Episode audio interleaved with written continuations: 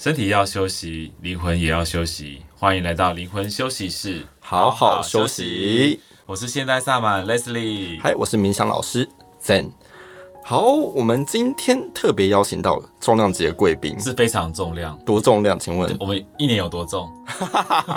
约了一年才约到。其实动静呢，他是一个非常知名的演员之外呢，他其实现在也是有在做灵气的疗愈，而且他做灵气疗愈很厉害，他是每次只要一开放几个名额，马上秒杀。好了，可能就是分钟杀了，但至少就是也是很快就被大家 是因为颜值的关系，还是真的真的是厉害。听那些被他疗愈的人说，嗯、被他疗愈过，真的是有一种身心灵的大洗大洗涤。对，然后他说这种大洗涤不知道到底怎么来。我说当然是因为跟了对的老师，哦、对的课程学习，应该去跟他报名一下。嗯，就感谢他的推荐。那我讲一下我自己一开始认识他的话，其实我是看到广告。嗯，然后才知道这个人，那后后来才开始，就是刚好有身边的朋友就介绍到，然后认识到他，然后我才第一次帮他就是做灵气，让他体验一下身心的疗愈这样子，然后我们才越来越熟悉。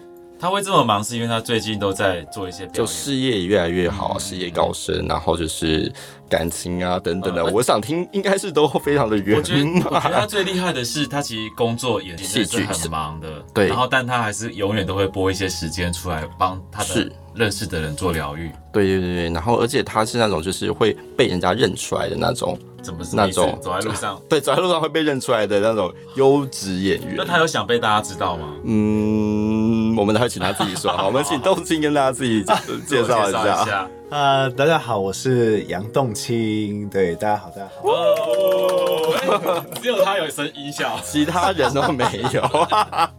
哎，目前是一名专职的剧场以及影像演员，然后以及斜杠灵气疗愈师这样子。不止做灵气吧？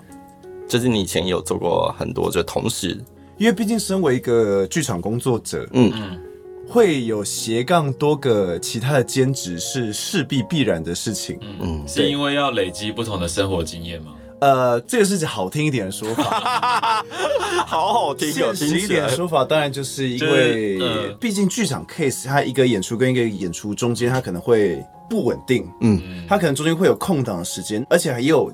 长期的排练跟准备期，嗯、那这段期间你要怎么样维生？就是你必须去做额外的工作或者打工。嗯、简单说就是薪水非常的微薄，因为是做艺术的嘛，都是这样的。而且他可能是三四个月你才会领到一次钱哦的这种辛苦哎、欸。至少你现在已经算步入轨道了。对，现在算是相对来说稳定很多。嗯，太好了，不然的话之前也是又有正职，然后又有兼职，然后又有演出。没错，没错。天哪，到底怎么走过来的？那最近的表演，听说你们有一个沉浸式的，你可以跟我们再说细一点，因为我觉得很好玩。现在是看表演的人也可以参与这样的戏剧，是是是，就不止看，他也是其中一份子。没错，没错，没错。因为最近近年来，应该是近两三年来，台湾开始有一个新的戏剧形态正在兴起，就叫沉浸式剧场。嗯。然后现在这个名词被非常泛滥的使用当中，对，我想听那个非常泛滥的是怎么样？没有，就是很多其实严格定义来说不是沉浸式的作品，他们都会因为观众会参与，他们就会直接说它是沉浸式，嗯嗯，然后就以此来吸引作为一个噱头这样子。所以他其实观众去被进去，他也不知道他被骗了，因为其实观众也不知道什么是沉浸式，对，因为观众也不知道什么是严格的沉浸式剧场的定义，嗯、对。但总之，简单来说呢，就是以往的观看戏剧的经验都是观众坐在观众席，所以观众是很安全的，是很抽离的，对，看待舞台上的一切。那什么叫沉浸式？就是观众必须得参与跟加入到这个故事跟戏剧里头，嗯，他会成为故事当中一份子，他们是不可或缺的，而且不可以偷睡觉。也啊，有就是很认真。其实有一些可以的，有一些可以，对，有一些病人之类的吗？但就是看那个，就是看那个作品想要营造给观众什么样的体感跟体验，对。但总之，观众会从被动的状态变成主动的状态，嗯，这是最简单的沉浸式剧场或者沉浸式戏剧的定义。那最近有一个作品，就是它结合了沉浸式剧场、密室逃脱。跟剧本杀、嗯、这三者合一，好烧脑的感觉。对，我感觉我不会演，会不会感觉很难？会不会观众他真的不会演？我跟你说，因为每一个观众要来，预定这个场次之前，他们在大概前一两个礼拜就会收到一本厚厚的角色剧本，好累呀、啊，大概二三十页。所以你在来玩之前，你先需要看完你的角色故事，你了解你的角色，以及你知道你的角色在今天来看这个剧场作品的时候，你需要完成什么事情。嗯，你必须先有这些基本的知识之后，嗯你才能够进来，嗯因为你才会知道你要做什么。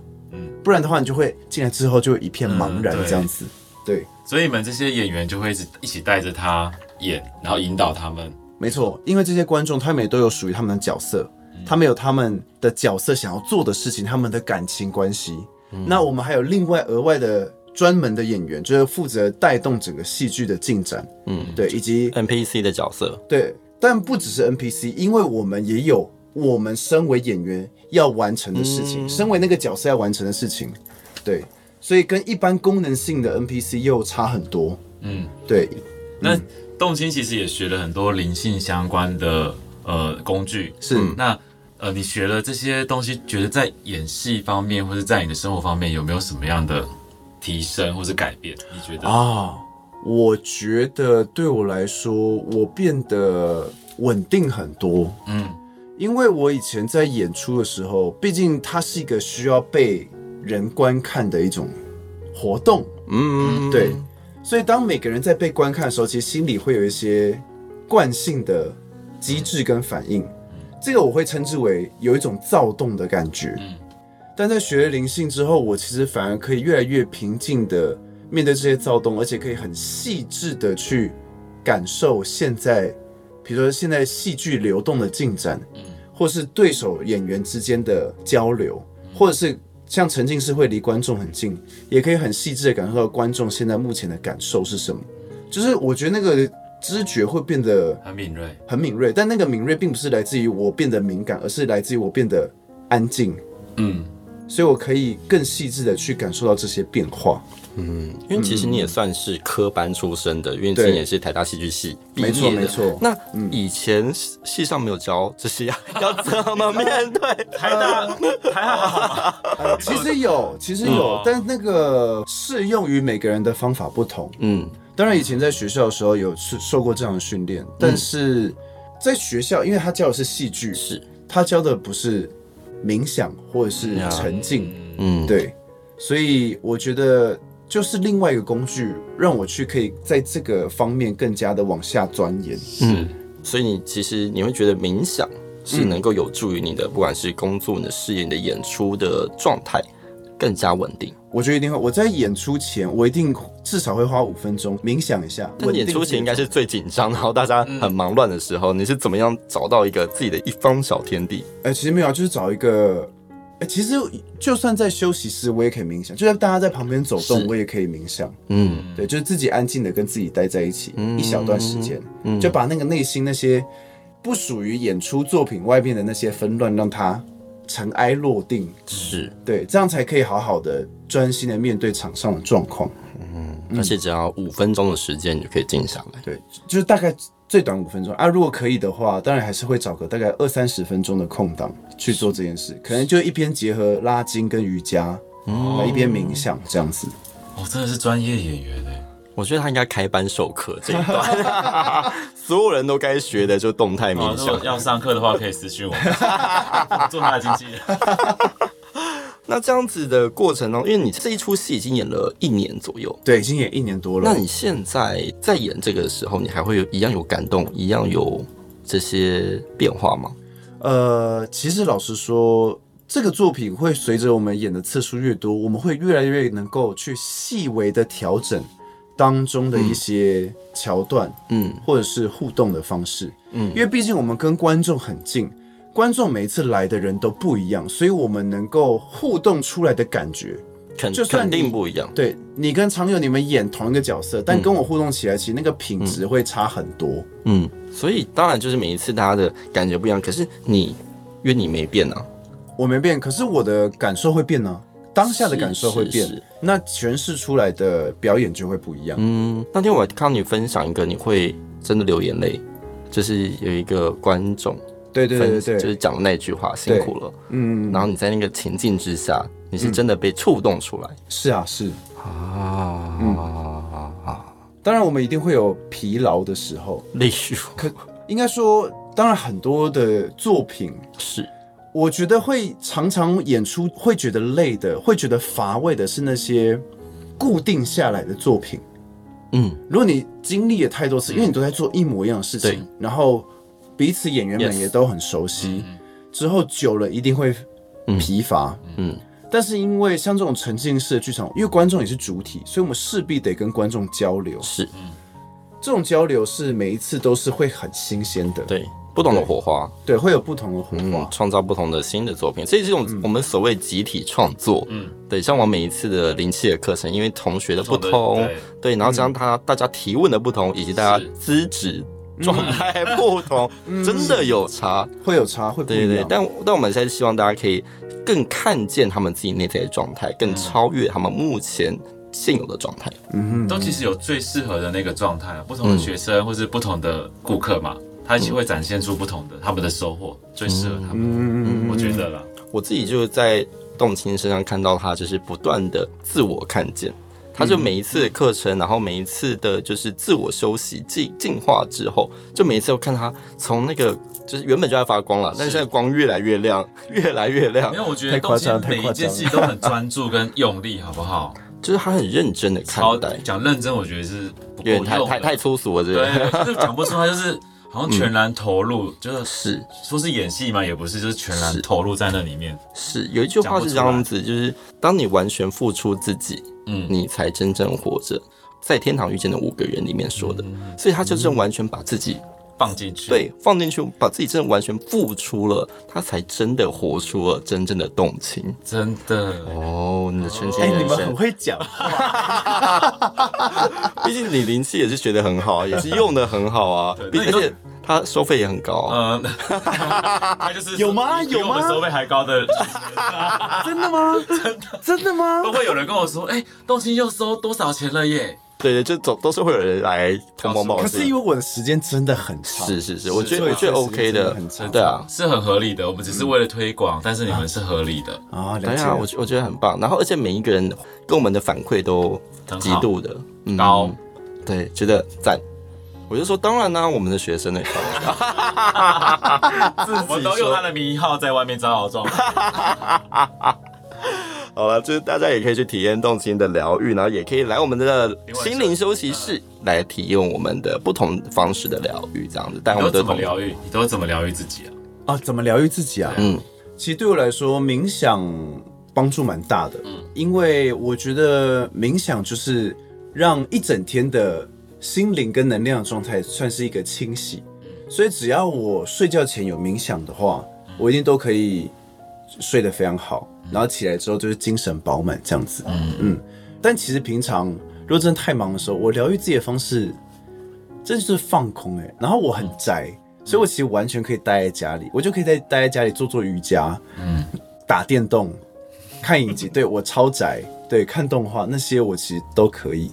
那你要跟我们分享，你有没有神奇的，或是很厉害，或是让你觉得信心大增，让你决定要走灵气的这种个案的分享啊？好，之前在真的出来做之前，也学了一段时间嘛。嗯，但那时候因为我自己觉得要出来做灵气，必须达到一定的高度跟状态，嗯、对，所以我就一直不敢出来做这件事情。但是就是前几年就遇到疫情的时候，嗯，那时候因为一切的演出都停摆。然后我就觉得好像该是时间来试试看这件事情，所以一开始我起步的时候，其实是是让所有我身边的朋友都可以预约，然后就就是都是随喜，就是你们只要来，然后你们随便的看你们想要包多少红包或者去捐款都可以，那我就可以试着帮你们做灵气疗愈，然后我也会在这个过程中去调整我自己在做灵气这件事情的感受以及步骤这样子。然后，之所以会真的觉得要出来可以开始收费，就是因为一开始随喜的这些朋友们，他们给我的反馈都很好，嗯，这很好，不止很好吧？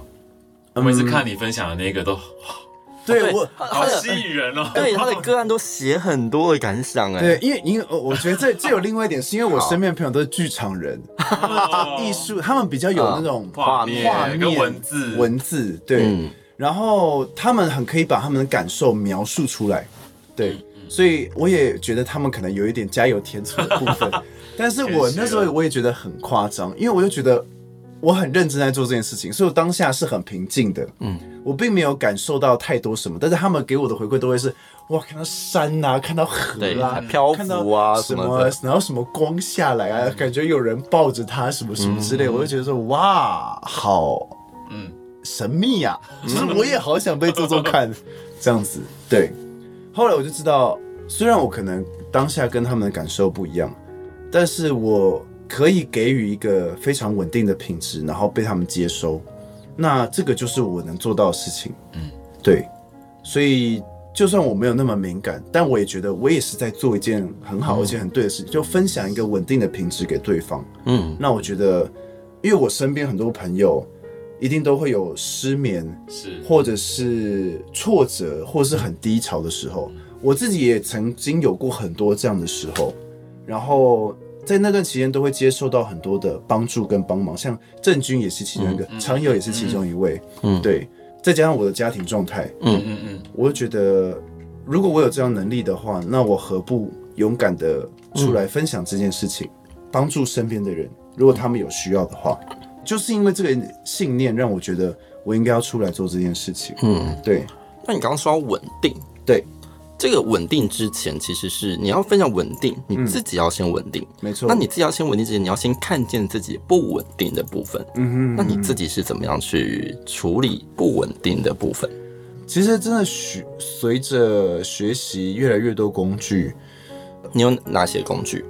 像是灵气，嗯。然后我也有上过你们一开始有一个颂钵，但是很简短，就一天的课。对，哦，对对对对，对是。然后其实我最一开始接触的是天使灵气，对，嗯。然后还有我有习修完的光的课程，是。啊，其实好像也不多，就这样。所以我们这段还是别讲。没有没有，哎、欸，实在光的课程要学很久哎。是啊，他是很稳、很乖巧的去上完。不多，但是那个要上完也是蛮厉害的。是，所以他就每一个都稳扎稳打。对你想颂钵也是，你要真的能够敲出有品质的颂钵能量也是。也是嗯嗯嗯，而且他你你自己也有。那你现在、嗯、你觉得之前你用颂钵的感觉怎么样？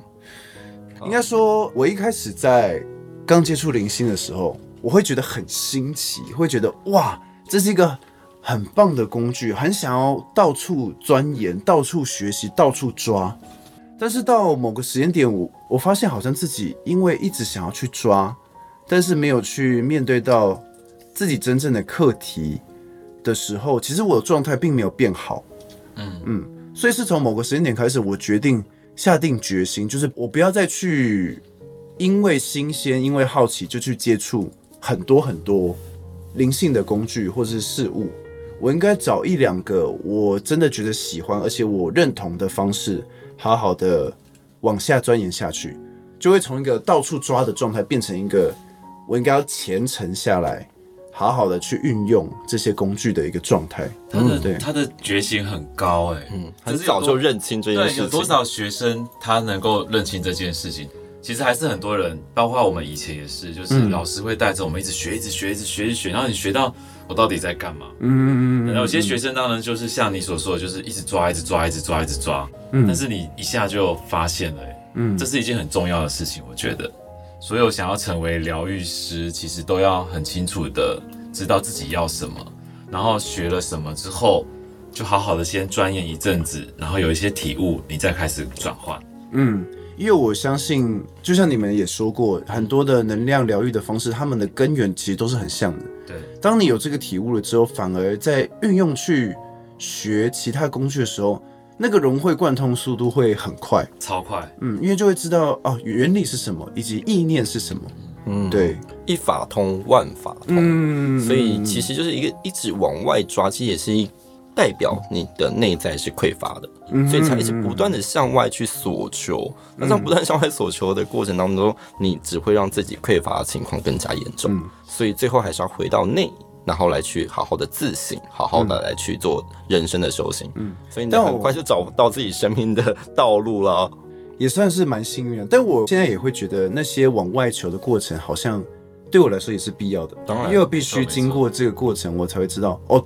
什么东西对我来说是真正重要的，跟真正我需要的。嗯嗯嗯嗯嗯，就是需要从这个过程当中，我自己去吸收这些资讯，然后慢慢的由身体跟内心去过滤这些事情。是，所以这样子才能让你看见那些不稳定的部分，然后回到稳定的状态。嗯哼，OK，嗯，你觉得就是有没有最近的一些感悟或体悟？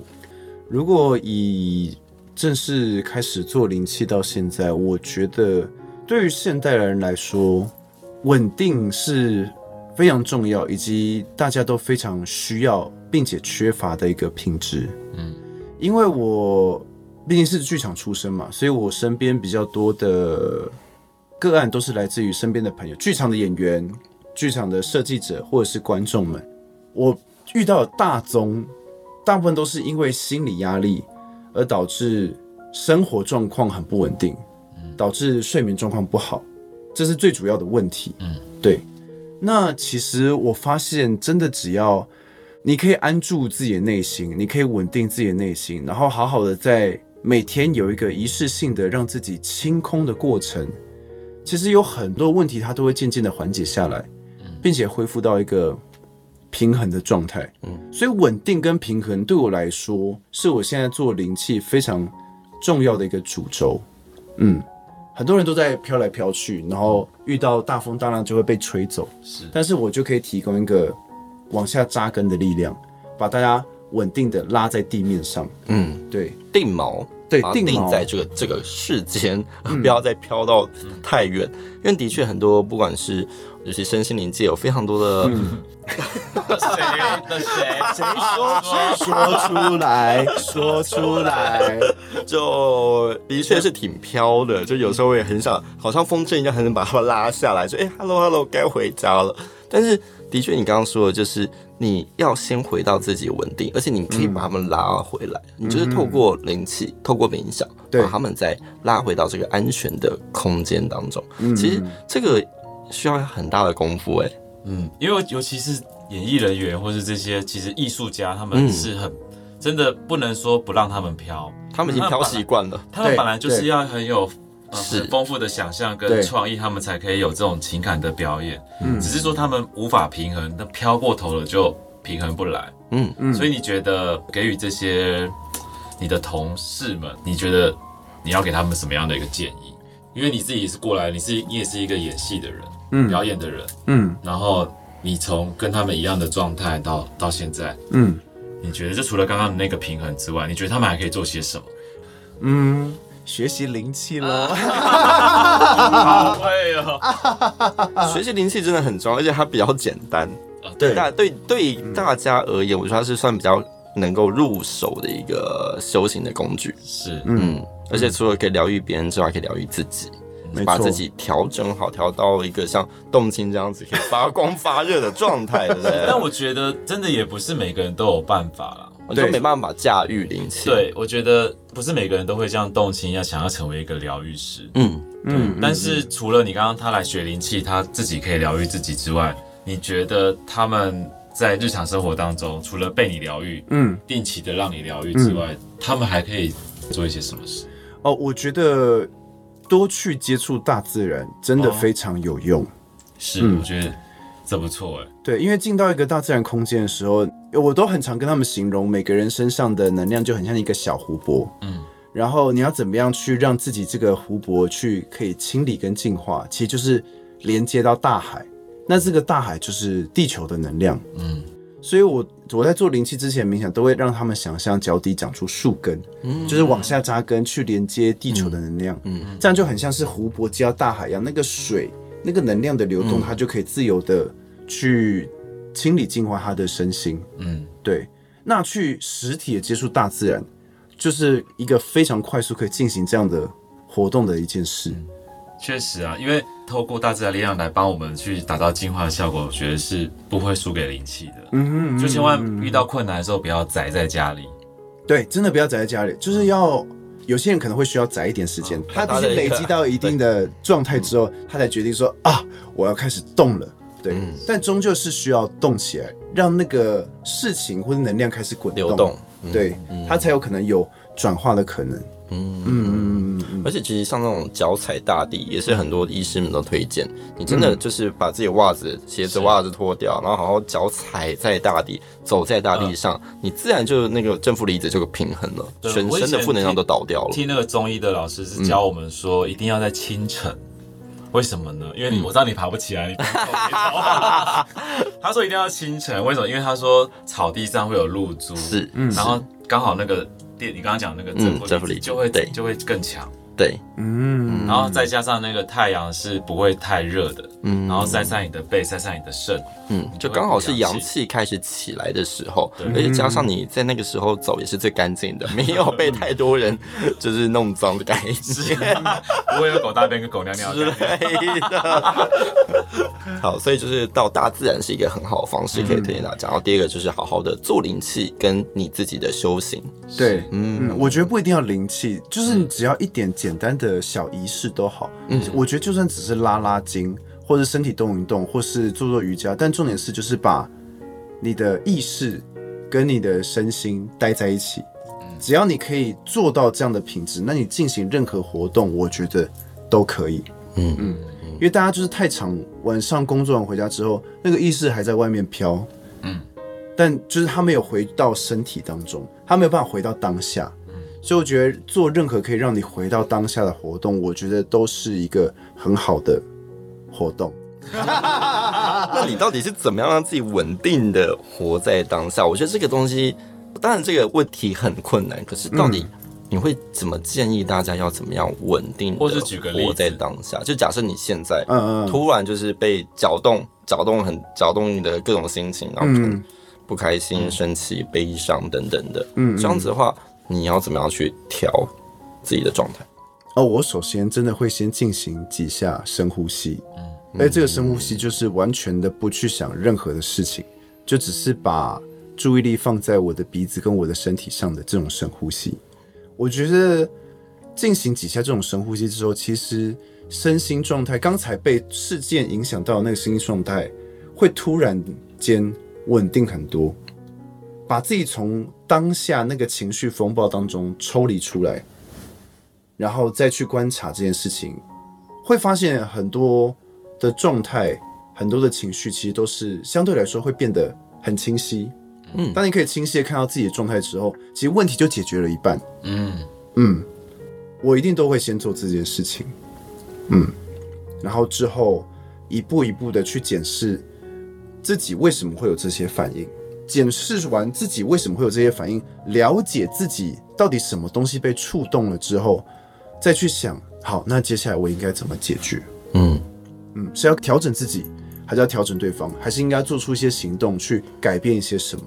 嗯，先回到呼吸，让自己稳定下来。所以这是他稳定自己的一个厉害的法门。动心他分析的很细致，是因为你现在假设我们现在就真的深呼吸。你就会察觉到，你可能肩膀是紧绷的，你可能察觉到，我其实刚刚的那个情绪好像是怎么样的感觉，你就要想先觉察到，嗯，然后他才开始调整，对，看那个根源是什么。我觉得这是真的很清晰的步骤，嗯，可能一般人也无法这么细致，对。所以欢迎大家先从深呼吸，让自己稳定下来，才能够，因为你稳定了，这世界相对的才会稳定。不然的话，你总是会觉得世界纷纷乱乱，然后各各种吵闹，然后又觉得就是一切都还在未定的状态。嗯嗯，其实很可怕的。像你这样的一种状态，是因为你之前有做过什么样的修炼吗？啊，除了冥想之外。冥想的部分最主要就是光的课程嘛，是对，它是一个很长时间的自我觉察的过程，然后以光作为工具来冥想，嗯、对。当然还有一个就是我去年，哎、欸，是去年吗？啊，今年年初的时候，对，对，有去参与了一个内观的课程，嗯，对，是十几天的那一种吗？对，它是十几天，啊、就是。十天，然后你会待在一个地方，在里面吃跟住，然后每天就是照表操课，嗯，这样子。那个操课的内容就是会在那个期间教你详细的内观法是什么。嗯，嗯，你觉得有超脱吗？还是有什么样的体会？我感受蛮多的。在刚进去前两天，嗯、我非常的痛苦。对，最困难的事情，就不能讲话，我记得。对，不能讲话，嗯、而且不能跟哎、欸，你们是一间一间还是跟别人？哦，我们会跟别人一起同住，对，然后不能讲话之外，也不能有眼神的交流。嗯，对，他们有说过，所有状态都是你越把自己当成一个人越好。嗯嗯，那我觉得这件事情其实不讲话对我来说一点都没有什么任何困难。我觉得困难的是我脑袋里有太多声音。嗯，因为我平常生活的时候会接收到，比如说很多假设很洗脑的歌。Yes。或是你最近的工作，或者你最近的人际状态，或者你最近看到的电影、影集什么的，当你很安静一段时间的时候，这些东西全部都会从你的脑海深处 涌出来，然后一直轰炸你的大脑。嗯在前两天的时候，所以我很常就是在那边操课冥想到一半的时候，我真的就是会。脑海里一直浮现出最近听的一首歌的旋律，我觉得说，而且很大声，而且很大声，因为现场很安静，所以你脑海里的声音就会很大声。嗯，对，这是最可怕的地方。但我觉得这个内观之所以要去到一个地方住在那边十天，我觉得它就是必须让你隔绝外界一切的对集体意识的影响，对集体意识的影响，营造了一个平静无波澜的环境之后。你内心的波澜才可以跟着这个环境渐渐的平稳下来。当你平稳下来之后，你才有机会往下深潜到你的意识或是内在很深处的部分，然后让里面的东西再出来，嗯，再平稳，再出来，再平稳，就是一个不断这样子的过程。对我来说，嗯嗯，所以我那十天的感悟其实蛮大的，甚至有一度觉得说啊。出来的时候都会觉得这个人世间好纷扰，我不适合待在这个房间，想再回去，想再回去，对的感觉，嗯。然后在那段期间，在冥想的时候，因为真的有太多的时间，你都是坐在那边安静的冥想，然后一起学习内观法，你就会在那段期间想到很多过往的记忆或者过往的经验，可能是一些你过不去的点，或者是一些创伤，但甚至也有一些很快乐的事情。那十天真的会重新让你有时间好好的重新整理你的人生，你的人生从头到现在，这条路到底是怎么前进的，以及你遇到了曾经遇到哪些事情，把你带领到现在这个地方。甚至我在那段期间想了一整套。我未来如果要做个人 solo 表演的时候的主题是什么？这是犯规吧？我说 这不能想。对这件事情其实不能想，其实不能想，但是想的很彻底，对，想得很彻底。我相信很多人去那边真的会灵感大爆发，是因为就是你所有的阻碍都停下来之后，你原本想要创作或者想要跟世界沟通的这渴望的东西，它就会从很深处的地方出来，油然而生。对，然后你可以用很清晰的思绪去组织它。嗯。但这是错误示范，在那边不能想这些事情，尽量不要，尽量不要，尽量不要。对，反正这也是一种清理的过程了，对就把这些就是繁杂的东西给清掉，尤其你的情绪给清掉，你自然就清清楚楚、明明白白看到自己真正想要的部分。嗯，所以你就就是这十天给一个算是很大的大清理、大整理。我觉得是很大的清理，而且我觉得他每天晚上的开示的课程，嗯、我觉得对我来说真的受益良多，因为。内观法应该是很源自于佛法，对，南传南传佛教那里的，嗯，佛法的一个修习的方式。可是这个修习的方式非常的科学，嗯，而且很简单。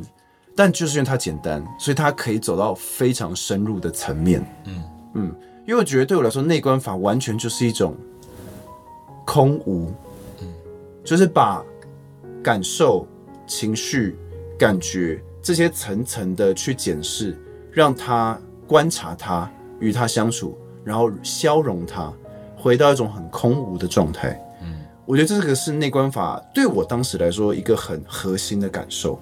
嗯，所以要回到一个空无状态，他就必须要走到一个非常非常深入的状态，你才有机会达到这样的境界。嗯嗯。嗯嗯，看起来是一个很深度的放空，而且这个放空就是很不简单，对，有各式各样的层次。对你来讲才比较不简单，还要很早起，要很早起，真的讲的？多早？大概每天早上四点。那个宿舍就会敲钟，是。你就会醒来，然后你醒来之后，第一件事情就是在你的房间内冥想，嗯，然后冥想大概一个半小时之后就会敲钟，嗯，然后再来就是用早餐，嗯，早餐他们那边会准备都是很好吃的素食，嗯，对，然后之后呢，一个小时之后大概再敲钟，然后就进入到嗯。禅修堂当中，嗯，大家在一起静坐冥想。嗯然后在一段时间，嗯，在敲钟中间休息一下，嗯，然后之后再回去，再坐在那边继续冥想，嗯，是。对，所以其实大概一天有好几个时段全部都在冥想，嗯，你唯一会做的额外事情就是吃饭，嗯，休息、洗澡，没了，嗯，对，其他时间都在冥想，嗯，然后大概晚上九点十点，我忘记是几点就会休息，嗯，用完晚膳之后。再一次冥想之后就休息，应该是八九点的样子。对，嗯嗯，你可能觉得我觉得很棒，而且昆虫很多。阿弥陀佛，但那边有蚊帐。OK OK OK，所以就是也是一个很大的大调整，我觉得挺好的。我觉得真的是大调整。我有自拍自自己进去之前的脸色状态，跟最后一天状态，哇塞，简直像做完一套完整的医美一样。天哪，容光焕发，真的会容光焕，因为就是。心里的东西会沉淀下来，嗯，那绝对就会影响到你的生理状态，而且再加上这么规律的十天生活，当然，我觉得真的就是一个，尤其早睡早起这件事情，就会让你的气色好很多。没错，没错，嗯，太好了，今天真的非常感谢冬青，嗯，跟我们分享这么多让自我稳定的心法。特别失意要把他拉过来，因为 有多人家也真的很忙啊。对，因为他就是会分享很细致，你不觉得他今天分享都很细吗？嗯，而且很生动，很生动，对对，嗯，你会觉得身临其境。不会啦，不会，还还需要还需要多多修行。对，谢谢两位大师，谢谢两位大师。等一下，还没给听众们祝福了，真的需要动心歌给大家。对，希望在收听这个节目的所有观众，大家都可以找到自己。人生道路上的一个定锚，然后好好的稳定自己，扎扎实实的走在该走的道路上，这样我觉得就是一个非常非常好的状态。好，那我们希望大家接下来都可以带着稳定的品质，过着美好的生活。拜拜，拜拜。